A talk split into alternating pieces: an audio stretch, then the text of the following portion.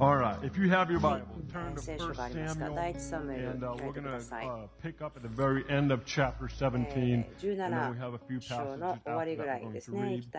Um, a couple of weeks ago, we dove into the life of David, and uh, we started something then. I honestly do not have any plan to continue it, but um, throughout, throughout my own life, I've read the life of David many times, and I'm currently in a season of just reading all of David all over again. ことを初めから読んでる時なので、まあ、ゆっくりではあるけれども、えー、意識を持って読んでるんですね。今、このところ自分が、まあ、食べているところといいましょうか、空のところですね。私が失われているところですけども、そのフォローアップが必要ですよと言われたんですね、何週間か前に。えー、2週間前ですね、日曜日にいた方ですね、えジャイアントキラーの調査、そのところでしたけども、何人ぐらい聞きましたか、そのジャイアントキラーの方たち、ここに何人ぐらいいますか？そしてまた、アイベテル TV を見ている方々もどうぞ手を挙げてみてください。はい、ジャイアントキラーですよね。で私たちがしたいことは、そのダビデの人生のその次の季節の話に行きたいんですね。そのえゴリアテを殺したその若い少年、その次の人生、本当に変わりましたけれども、そのところの話をしたいんです。ゴリエテを殺してすぐ後のところですね、そのところから語りたいと思うんですけども。まあ、将来的にもですねこのことを語れるかもしれませんが、それまだ決まってないんですけども、私の今朝のゴール、それは、ダビデが誰に打ち勝たなければならなかったか、そしてまた彼がその時の前のその油注ぎということに対して話をしたいんですね。そんなにたくさんの時間はないので、もうこれだけでも何時間も何時間も語ることはできませんけども、いくつかのことをこのところから、第1サムエルのところから引き出して、ダビデの人生の中から見ていきたいことを思いますね。それは、一つの現実に対して打ち勝つため、それは彼が油注がれたものであったけども、でも彼がそれをする時ではなかった、今がその時ではないということ。私たちみんな夢があったりとか、こんなことをしてみたい、そういうことありますね。何かになる望みとか、誰かのようになりたい。もちろん神様がそのような夢を置いてくれますから、それは自然ですし、そうなるはずだと思うんですけども。でも私たちがその旅とかそのプロセス、そうなるまでの過程ですね、それをエンジョイできるわけではないと思うんです。それはあまり普段話すことではないと思うんですけども、例えばここ、また家、また他のとこかもしれませんけども、誰か他の方が私たちが夢を見てることを、ああ、この人がやってると思うんですね。そういう時に、あ変わりたいと思うかもしれませんけども、ということは、あなたが今歩いてる道というところ、旅っていうのは、まだなたがそこにいたいところではないかもしれません。将来的にはそこに達するかもしれない。彼はですね、14年間待ちました。国の王になるまで、ゴリエテを殺した時から。私たち待つこと嫌いですね。私たち待つことは好みません。私、あの、信仰の赤嫌いなんですね。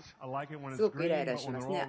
青の時は好きなんですけど、赤の時にすごくイライラしますね。そして大体自分が急いでる時に赤になりますよね。で、フラストレーションがありますし、また、マイクロウェーブで電子レンジにかけてあの2分かけてるけど、10, 10秒で終わってほしいと思っちゃうんですね。なんか私たちそういうものがあるんですね。そしてまた、本当に待つこと、うまくないですね。今、今欲しいんです。今入れたいんです。そういうようなものになりますね。でも私はその過程プロセスの話をしたいと思うんですね。時々それは選択がないです。神様との間ではその選択ではないです。今ということが。アンディ・メイソンさんというスタッフの方たちがいます。けども、えグループの方たちがデニーさんとか、その Fast Track Leaders Develop というのがありますけども、そこで働いてますね。リーダーを立て上げる方たちなんですけども、そのために多くの方たちが働いてくれていますけども、私たちこのムーブメント、リバイバル、これが何世代ですね、大きなこう期間をかけて進んでいく、そのようにですからその次の方たちを今、そしてまたこれから来ることのために準備していきたい。それが私たちのその核となる価値でもありますけれども。ですから、えそのようなリーダーの方たちといくつかの話をしたんですね。え私とですね、妻がですね、え今度結婚記念日なんですけども、で私たちにそこに行っても行って何か話したい一緒の時間とか一緒にミニストリーと時間結婚歩いていきましたけどどうでしたかという話をしてほしいと言われたんですね。ある方たちがすごく良い質問をしたと感じました。どのようにしてあなたを計画しましたか？あなたの心にあったこと主があなたの心に語ったことについてどのように計画しましたか？というふうにそれと計画していますか？と言ったんですね。私と妻はですねあのその時15年前とだいぶ違うんでね結婚したばかりのこととだいぶ違いますけども、まあ、それぞれのあの違うストーリーを打開することができるんですね。時々私たちこうですねやりたいことこれがしたいこと主がこういったこと本当に、えー、はっきり言われたこと耳で聞こえるぐらい分かることこう言いました。ということが私たちの旅だって、ね、私たち人生を計画してきました。計画は悪いことではありません。それを信頼しているしある角度まではすごく必要なことだと思っていますね。ウィントン・チャーチルさんですが彼も言いましたね。戦いを計画するならば良い計画をしっかりと計画立てすぎと思えるぐらいにも立てなさいと。でも戦争が始まったらもう計画っていうのはもうどっかぴゃっていっちゃうんだよというふうに言うんですね。それがその戦い方のやり方というかそういうものがありますけども、例えば、その方向性を指し示すのはすごく重要なんですけど、でも重要なことは動き始めることですね。何かが起こるまで待ってる。そのような話もしましたけども、もちろん私ですね、この部屋の中で、えー、いる人々の中でもちろん自分が一番年を取ってる上というわけではないですね。もちろん皆さん、とても私の先輩とかって言いますけども、神様があなたの人生に語り、そしてあなたがそこに着くまで、えー、いつかはそこに着く。あなたが思ってた時と違うかもしれないけども、でも時々神様があなたは反対の方向に行かせてでも結果的にはそこに行くということかもしれません。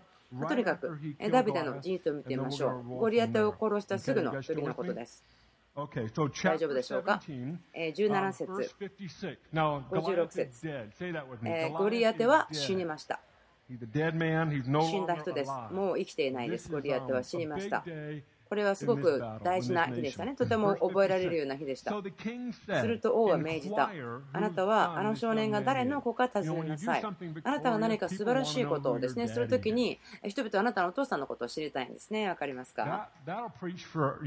それが多く語ることができますよね。重要なことなんですね。あなたが素晴らしいことをしたときに、人々があなたのお父さん誰ですか？って聞いたときに心配しないで。紙幣の中にもそう書いてありますね。すごく重要なことですね。この世代の中で。62編ですね。どうぞ読んでください。今とここ戻りますけども、あなたはあの少年が誰の子か尋ねなさい。57。ダビデがあのペリシテ人を撃って帰ってきたとき、まあ、ここはすごく男の人が喜ぶと歌うことだと思うんですけども、こう言ってください。撃って帰ってきたとき、ペリシテ人の首を持って帰ってきたと、こう書いてあります。ダビデはペリシテ人の首を手にしていた。すごくかっこいいですよね。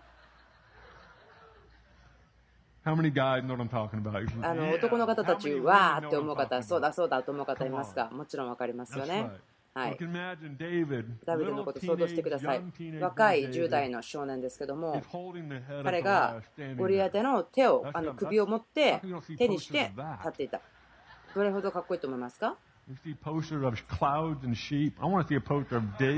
なんかポスターのですね、あのあったら欲しいなと思っちゃうんですけど、すいません。もちろんですね、そのあのシェパードもいいなと思うんですけども、時々でもそのゴリアテの頭を、まあ、自分の殺した敵を壁に飾っておくことも大事ですねと思うんです。はい、サウルはダビデに言った。若者あなたは誰の子かダビデは言った。私はあなたのしもべ、ベツレヘム人、エッサイの子です。18の1。ダビデがサウルと語り終えた時、ユナタンの心はダビデの心に結びついた。ユナタンは自分と同じほどにダビデを愛した。サウルはその日ダビデを虫抱え、父の家に返さなかった。ユナタンは自分と同じほどにダビデを愛したので、ダビデと契約を結んだ。4節です。すごくこうえー、記録に残るようなモニュメンタルのところなんですけども、ヨナタンは着ていた上着を脱いで、それをダビデに与え、自分の鎧兜、さらに剣弓帯までも彼に与えた。ダビデはどこでもサウルが使わすところに出て行って勝利を収めたので、とても賢く行ったと書いてありますね。サウルはダビデをその強い敵のところに送りました。もちろんここでダビデがゴリアテを殺したので、あっという間に位が上がっていったんですね。そして、すべての人からそのようによく受け入れられました。そしてそれは、サウルの家来たちからもそのような良い目で見られていました。ダビデがあのペリシテ人を撃って帰っていった時皆が戻ったが女たちはイスラエルのすべての町々から出てきてタンバリン喜びの歌三弦のことを思って歌い喜びを踊りながらサウルを迎えた。女たちは笑いながら繰り返してこう歌った。サウルは線を打ちダビデは万を打った。サウルはここで問題がありました。8節。サウルはこの言葉を聞いて非常に怒り、不満に思った。ダビデは万を当て、私には千を当てた。彼にないのは多いだけだ。そうですね、その、えー、ゴリアテを殺したダビデはその、えー、どこの人って見つけて使えてくださいと言ったんですけども、何今、女性たちはこう歌うんですね。サウルは千を打ち、ダビデは万を打ったと。私別にサウルさんを守ろうと思ったわけではないんですけども、でももちろんここでですね、サウルにも何か言わなければならないと思うんですね。彼、この状況の中で多くのことを彼を体験してたと思います。もしあなたの中にその不安定感があって、その自分のこう安定感がないところがあって、彼のような状況になったならば、例えばあなたがすごく重要な決断をしようとする。そしてそれはすごくソウルの人生にとっても、えー、折り返し地点であったりとか、また彼の王位というもの。それによって亡くなってしまったというのがありますけども、とても悪い方になってしまったんですけども、ここで人々たちはこういうんですね、サウルは線を打ち、ダビデは万を打った。彼にないのは多いだけだと思ったんですね。すごく非常に怒った。それがちょっとこうジャーニーが始まってしまいました。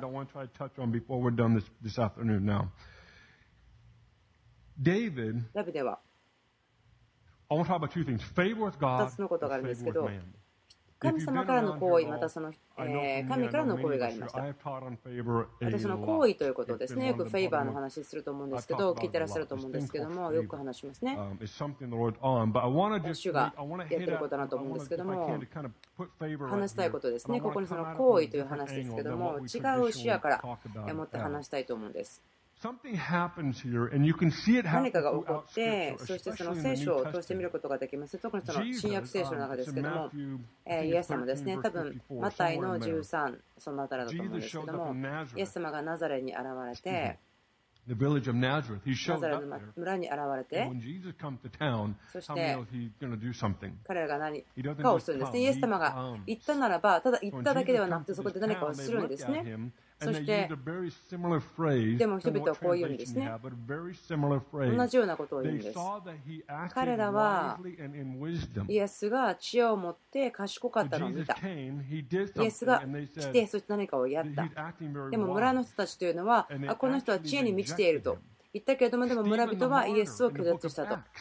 ステパノは人々が彼に石を投げようとしている時でした。そして聖書はこう言っています。同じような状況がありますけども、えステパノは知恵に満ちて、信仰に満ちていたそのような人でした。でも、人々はステパノに石を投げて殺してしまいました。私たち行為ってお話をしますよね。プロモーションですから階級が上がるとか、もっと良い仕事状況、また生活の状況に引き上げられる、そういうふうに思いますけども、私たちの目では、その行為があるならば、その考えるのはプロモーションがあるということ。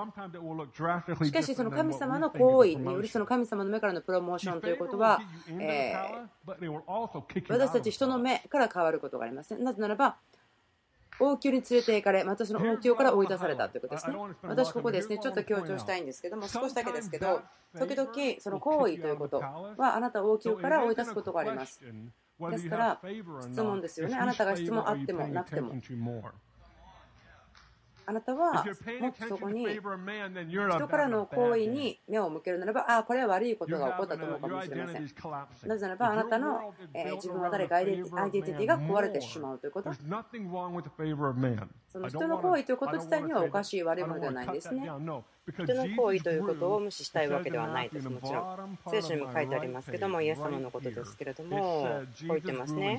イエス様は、で、神様の行為と、またその人からの行為両方に座ったと書いてありますから、でもあなたが、その人の行為の方が神様の行為よりも高くなってしまったら、そこにあなたのアイデンティティが置かれてしまうということですね。あなたがその王宮に呼ばれたけどでもそこで追い出されてしまったと思ってしまうならばそれがあなたがその人の行為の方にアイデンティティを置いてしまったからもちろんあなたは王宮に行って呼ばれたならば、もちろん私はとても多く声を受けたと思うかもしれません、ね。でもまた、その追い出された時えじゃあ自分の声なくなっちゃったのかなと思うかもしれない。でもそうではないんですね。神様は違うふうに見ています。神様は違うように対処されます。ここでまた、ダビデは、えーここで王宮を追い出されたということが出ていきましたけども、まあ、時間がないのであまり全部話しませんけれども、サウロには問題がありました。多くの問題がありました。サウロは悪霊がいたんですね。サウロに対して攻撃をしてくる悪霊がいました。その唯一の解決方法は、そのダビデが琴を演奏してくれることだけでした。でも2回ですね、槍を投げつけようとしました。1回はその寝室、1回は食事中にいたんです。その悪霊は去っていなかったんですね。でもその悪霊が増えてしまった。それによってサウロはダビデを殺そうとしました。食事時です。ダビデを殺そうとしました。18の4、ヨナタンは着ていた上着を脱いで、それをダビデに与え、自分の鎧兜、剣、弓帯場でも彼に与えた。ということ分かります。これは、こういうんですね。あなたがこの王座を継ぐものですよと言ったこと当然なんです。だけど、サウルはこの時自分の息子が何をしたか見たんですね。ちょっとすごく驚くことだと思うんですね。それをダビデにあげてしまったということですから、そのお父さんならばどのようなことを思ったんでしょうか。別にその自分はサウルをかばっているわけではないけれども、どのようなえ状況だったと思います。そのサウルの心は父としてどのような感じ方だと思いますか？人からの行為でしょうか？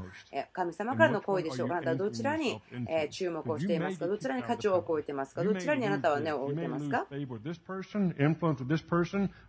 行為というものはその失うことがあります。神様としっかりと捕まってればでも人からの声がなくなった時でも大丈夫です。ですから、その王宮から追い出された、それな状況を、あ、声がなくなった、そういうふうにして測らないでください。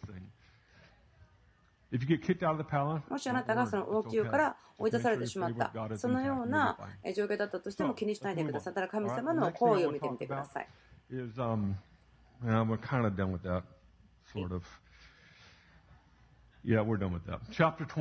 はい、20一章ですね。前の方に進みますけども、21章、第1サムエル21。Verse 10. 10節。Now, if you were here two weeks ago, I talked about how Goliath, まあ2週間前ですけども、そのゴリアテの話をしました。時々ですね、えー、あなたがあなたを殺そうとした敵の武器があなたの一番強い武器になる、それの話もしましたけども、ここでその、えー、9節からですね、書いてますけども、ゴリアテの剣をダビデが持つことができるということです。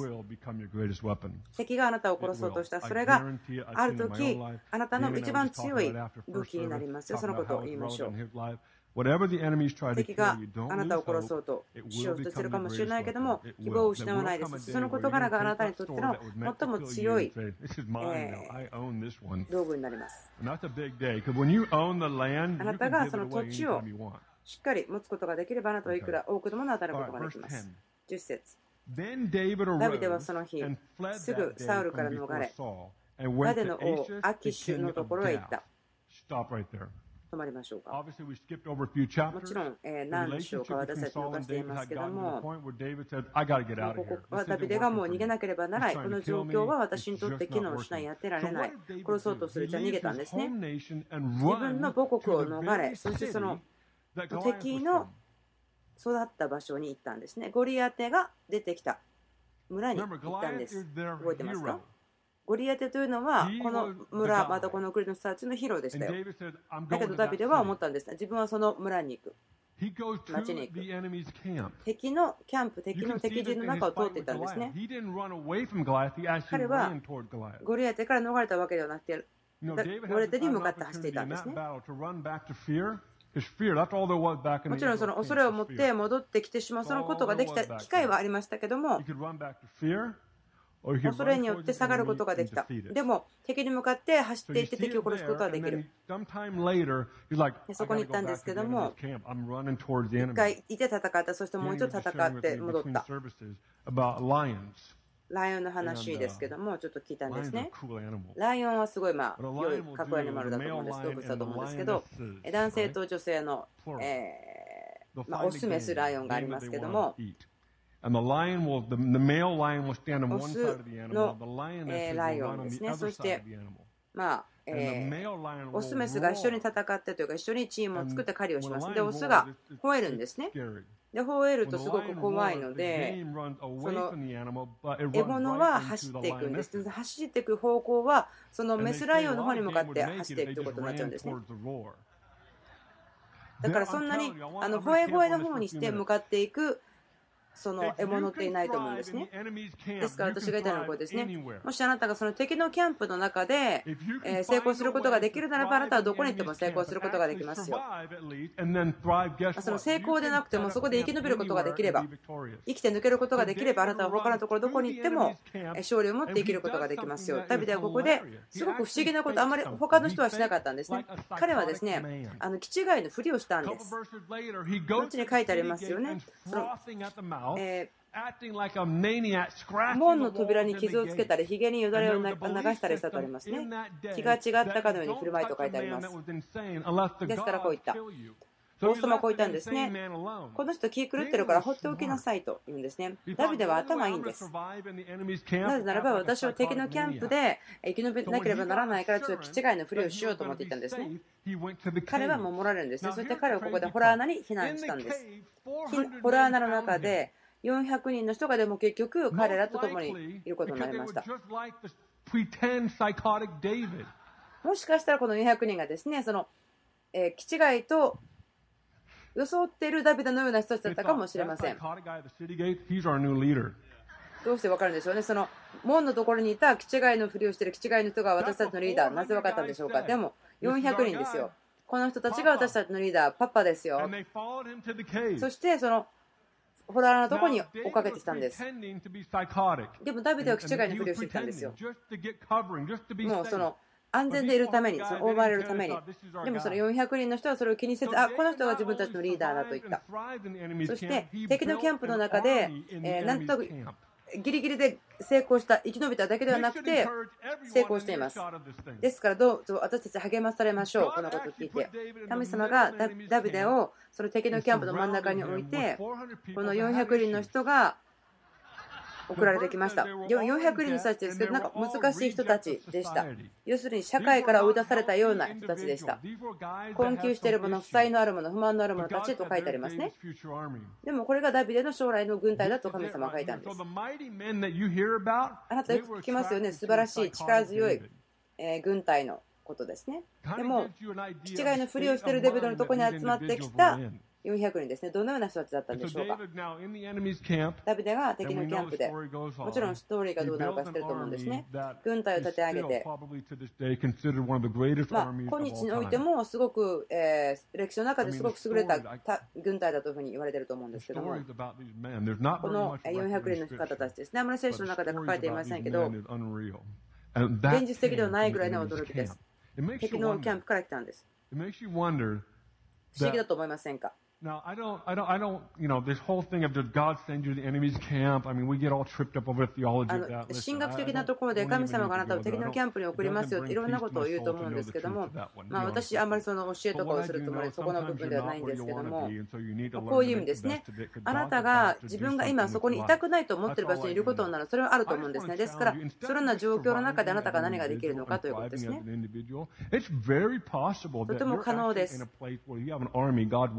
もその中であなたが立て上げることができる軍隊を持って神様がそこで待っているということですね。例えばこういうかもしれません。あもし私がクリスチャンの環境の中で働けていたならば、クリスチャンの会社で働けていたならば、あもし私たちが自分の働いているようなノンクリスチャンの重苦しい霊的な汚れのある状況の中でやっていかなくてよかったんならよかったなと思うかもしれません。でも、あなたの力強い軍隊は立ち上がるのを待って、あなたの周りのその状況の中にいますよ。That'll just go right there. That'll just You could run with that one forever. はい、その言葉はですね、とても良いと思うんですけども、励ましましょう。今ですね、ある方はそうかもしれません。とても暗いところだと思ってるかもしれないけども、人々があなたのことを待っています。あなたの周りに人々がいますね。そしてあなたにダビデになってくださいと思って待っています。お父さんであったりお母さん、それをなってくださいと思って待っています。ですから、敵のキャンプにいることを恐れないでください。場所を恐れないでください。それが地理的なのか、またはその感情的とか、また霊的に敵のキャンプとあなたが思う。そういう場所あったとしても、それを恐れないでください。分かっていただけるといいなと思っていますけども。サバイブする、生き延びるということも学びます。またその中で、本当にこうよく成長する、身をならせる、成功する、そのこともまた学びます。それが周りの状況によるのではないということを学ぶと思うんです。そのことを見ていくと分かります。主が私たちを取り囲んでいますね。そしてあなたたちをその人を持って取り囲みたい。その歴史の中の力強い女性たち、男性たちとなるために。私たちですから計画しますね。でも時々私たちはその全く反対側に行くことがあるかもしれません。またがっかりする失望ということ、それがもう普通ではないレベルの失望、カットしてるかもしれません。でもそこであなたは勝利すること、打ち勝つことができますよ。そして、それができれば、人生の中でどこでもやっていけます。私も自分の人生の中で求め続ける、願り続けている、そのことがありますね。そしてそのような状況の中で、ある方たちがもう素晴らしい証ししているかもしれません。でもある方たちはあなたのその素晴らしい打ち破りの証しをまだ待っている状況ですよ。あなたが戦いが終わる前にも勝利の中にいることができるということ。その勝利を持って生きるのに戦争が終わるまで待たなくてもいいですよ。戦いの中で成功するということは戦いが終わるまで待たなくてもいいんですよということです。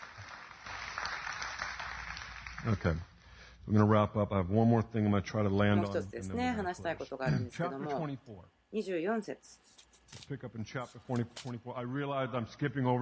いろいろですね、あのスキップして飛ばしていますけども、まあ、とても素晴らしいストーリーなので、あんまり本当飛び飛びに入れたくはないんですけども、すみません、今日はこうしまっています。24章、1節から。サウルがペリシテ人討伐から帰ってきたとき、ダビデが今、エンゲディの荒野にいるということが知らされた。そこでサウルはイスラエル全体から3000人の精鋭を襟抜いてエリムの東岩の東にダビデとその部下を探しに出かけた。So he came to the sheepfold by the road where there was a cave. And Saul 道端の羊の群れの囲い場に来た時そこに掘らなかったので、サウルは用を足すためにそこの穴に入った。その時、サウルとその部下は掘らなることに座った。変わった状況ですよね。なんかまあ、変な状況とかね。あなたが命のために逃げている人が狭いそのホラー穴の中で出会ってしまったということ。見つかってはいないけれどもということ。4節ダビデの部下はダビデに言った。今こそ主があなたに見よ、私はあなたの敵をあなたの敵に手に渡す。彼をあなたの良いと思うようにせよと言われたその時です。そこでダビデは立ち上がり、サウルの上着上着の裾をこっそり切り取った。時間がすいません、あんまりないのであれですけども、サウルはすごく怒りましたよね。もうここ何年も経ってるんですね、さっきの。えー殺そうとしてしまったところから何年も経ってますけども、ダビデですね、油注がれていますけども、まだ彼の時ではないんですね。でもこれはあなたの時ですね、何かできるそういうチャンスがありました。ダビデの部下はこういうんですね、今殺して大丈夫ですよって主が言ってますよみたいに言いました。だけど、そうじゃなかった。ダビデは上着の裾だけを切って、こうして、後ダビデはサウルの上着の裾を切り取ったことについて心を痛めた。そのそれをやったということに対しても心を痛めたとダビデが書いてあります。彼は部下に言った。私が主に逆らって主に油注がれた方、私の祝に対してそのことをして手を下すなど、主の前に絶対できないことだ。彼は主に油注がれた方だから。ダビデはこう言って部下を解き伏せ、彼らがサウルに襲いかかるのを許さなかった。サウルはホラー穴から出て道を歩いていった。続くんですけども、ダビデもホラー穴から出て行って、サウルをよ、私はあなたを殺すことができる距離にいたけど、私はそれをしませんでしたよと言いました。すごくこのことで私が興味があるのは、主の油注ぎがあなたにあるから、私はあなたを殺しませんと言ったんですね。でも、サウルは、このような状況ですね、書いてありました。さっきの17とか18に、主の油はサウルを去っていたと言われている時でした。ちょっとよく自分わからないんですね。主はサウルを離れ、そして主の手はダビデにあったと。18章のところに書いてありますけども、その後にダビデはサウルを殺すチャンスがありましたね。サウルは長い間ですね、ダビデを殺そうとしていましたけども、自分の人生のためだと言って、この人をもう殺してしまうと思ったかもこともできたかもしれないけども、でも、主に油注がれた方だからということを言ってたんですね。でも、主はもう彼の上にはいなかったんですけど、すごくそのことで私はこう心が取られることがあるんですね。私がここで言いたいのは、誰かが油注がれたならば、その人に触らない方がいいと思いますよということですね。もちろん私たちですね、あの剣を持ってうろうろしているわけではないんですけども、その、まあ、適応というのはどうかなというふうに考えたときですね、まあ、自分個人的というのもあると思うんですね。とても大事なこと、心の態度ということですね。心の態度です。ダビデがまあ、一時ではあったとしても神様に油を注がれた方だから自分は手を下すなとしません。触りませんということを言っています。それが心の態度です。だから自分はこのことを痛めることはできない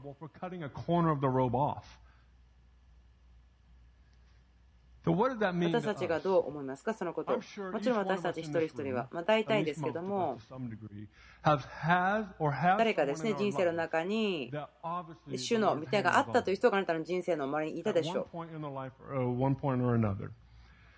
だけど、同時に、その方たちがよく知られているか知られていないか別にして、あなたは、あ主の油注ぎがこんな方にあると分かった、見ることができると。そういう状況があったかもしれません。で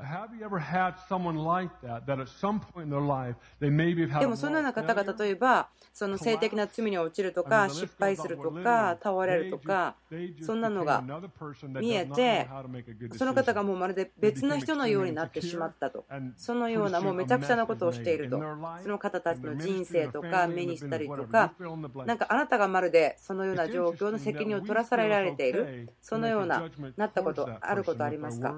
同じような状況。そのサウルとダビデとちょっと似てるかもしれませんけども過去油注がれていました。でも今は油注がれていないという人。でもダビデはまあ、私たちの状況ではその命か死かですよね。ダビデはここで彼を殺そうとした人を殺すこと、触ること、手を下す、それをもう絶対できないと拒絶しました。油注ぎがその人から去ったからといってあなたがその人に対して裁きをしたりその厳しい言葉をかけるというその教科書ではないんですね。かえってあなたはその方を覆うことができる、かえってか恵みを与える、そのようなことをするべきだと思います。イ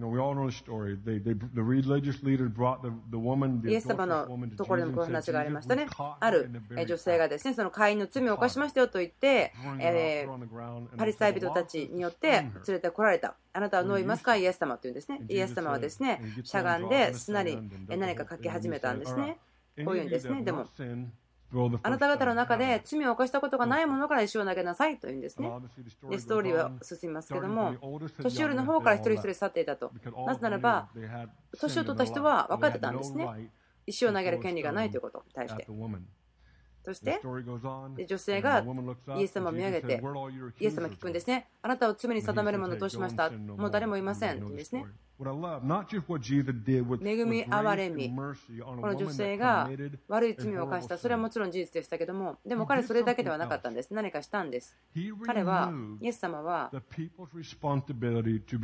の人の人生に対して、他の人間が裁きをする、ジャッジになる、そのような責任というのもイエス様ここで動かしたんですね。取ってしまったんです。動かしました。移行しました。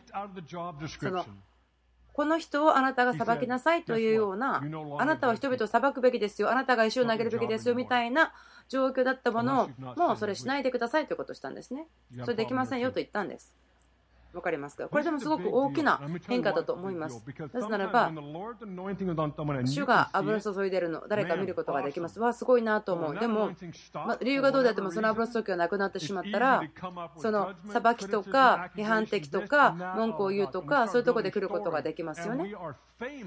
そして私たちが、まあ、よく知られていることは、それは人々のストーリー、また記事をですね書いたりするようなものを出版したりですね、そのようなことをえー、するものとして知られてしまっている事実がありますけれども、まあ、私はもしかしたら厳しく話しすぎてるかもしれませんけど、でもこのことはすごく重要ですね。そのダビデが言っている、その油注がれているので私は手を下さないと。いうところです。そのサウルにも私はあなたを殺すチャンスがありましたけれども、でも私はあなたに触れませんよ、あなたに手を下すことはしませんよと言ってますよね。そしてダビデはすごくこのことを強く思っていたので、誰かがサウルの家族またはその軍に対して、え手を下すものがあればということなんですね。でもダビデ自身の部下が実はそのサウルの家族のものを殺してしまったので、そのサルの家族を殺した人を殺してしまったというところなんですね。まあ、それは良かったかもしれませんけど、ちょっと待ってください、考えてみてください。まあ、ダビデ自身の部下が、あなたは私の敵に触れてはならない。このことをちょっと考えてみてください。このことをあなたの人生にも適用してくださるといいなと思いますね。そのさばいたりとか、糾弾したり、またこのなんかこう後ろから刺すような、そのことはしてはいけないと思っています。たとえその油注ぎが去ってしまったからといって、そのミニストリーとか人生とか家族が、まあ、ごちゃごちゃになってしまっているというからといって、それできないですね。それの責任はありません。まあ、ノアの息子たちがしたのとちょっと似てると思うんですね。そのある息子たちは、その酔っ払ってたるでしまったお父さんの姿を見ないでカバーした。でも、他の兄弟、え子供たちは恥ずかしめを与えたんですね。その見ていない、その覆った子供たちはですね、見てなかったんですね。カバーして、そして覆ってテントを出た。それが人々を覆うというかね、裁くのではなくて恵みを与える、私はあなたを守りますよということというのがあなたの責任ではないでしょうか。もちろん私たちはそれをあまりよくやってはないようですね。失敗もしていますけど、でも私はあなたを守りますよというふうに。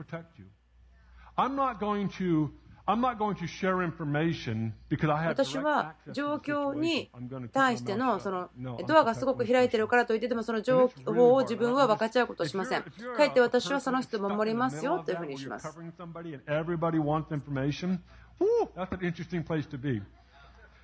人々はそうですよね。あの不不誠実、不誠実、不誠実。で、私に誠実を与えなさい、正しいことをしなさいと、いろんな印象を持って、いろんなインフォメーションを持った人いるんですけど、私は、いや、ちょっと待っててくださいというふうに言わなければならないんですね。それが私のできる最善のことだったかもしれません。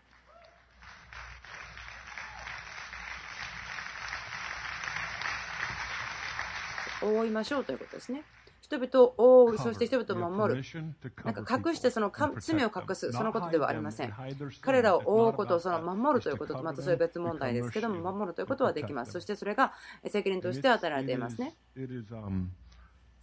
あなたはその自分の人生の中に正しいことが行われることが必要であったとしても、またそのあなたが恵み、覆いを与えるためだ場所にいるとしても、あなたあなたの人生が今ちょっとめちゃくちゃですよとしても、でもお互いを覆うことをしましょう。私たちがお互いをその覆うこと、恵みを与える、そのことで知られる人々になりましょう。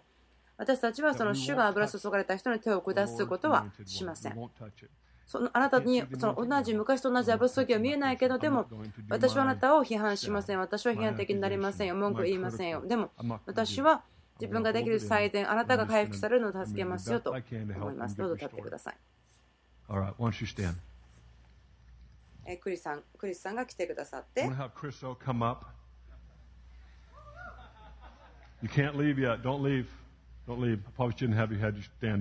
クリスさんが来てもらって、ギャリーさんも、え、その後に来てください。クリスさんが、えー、締めてくださると思いますね。この時を感謝します。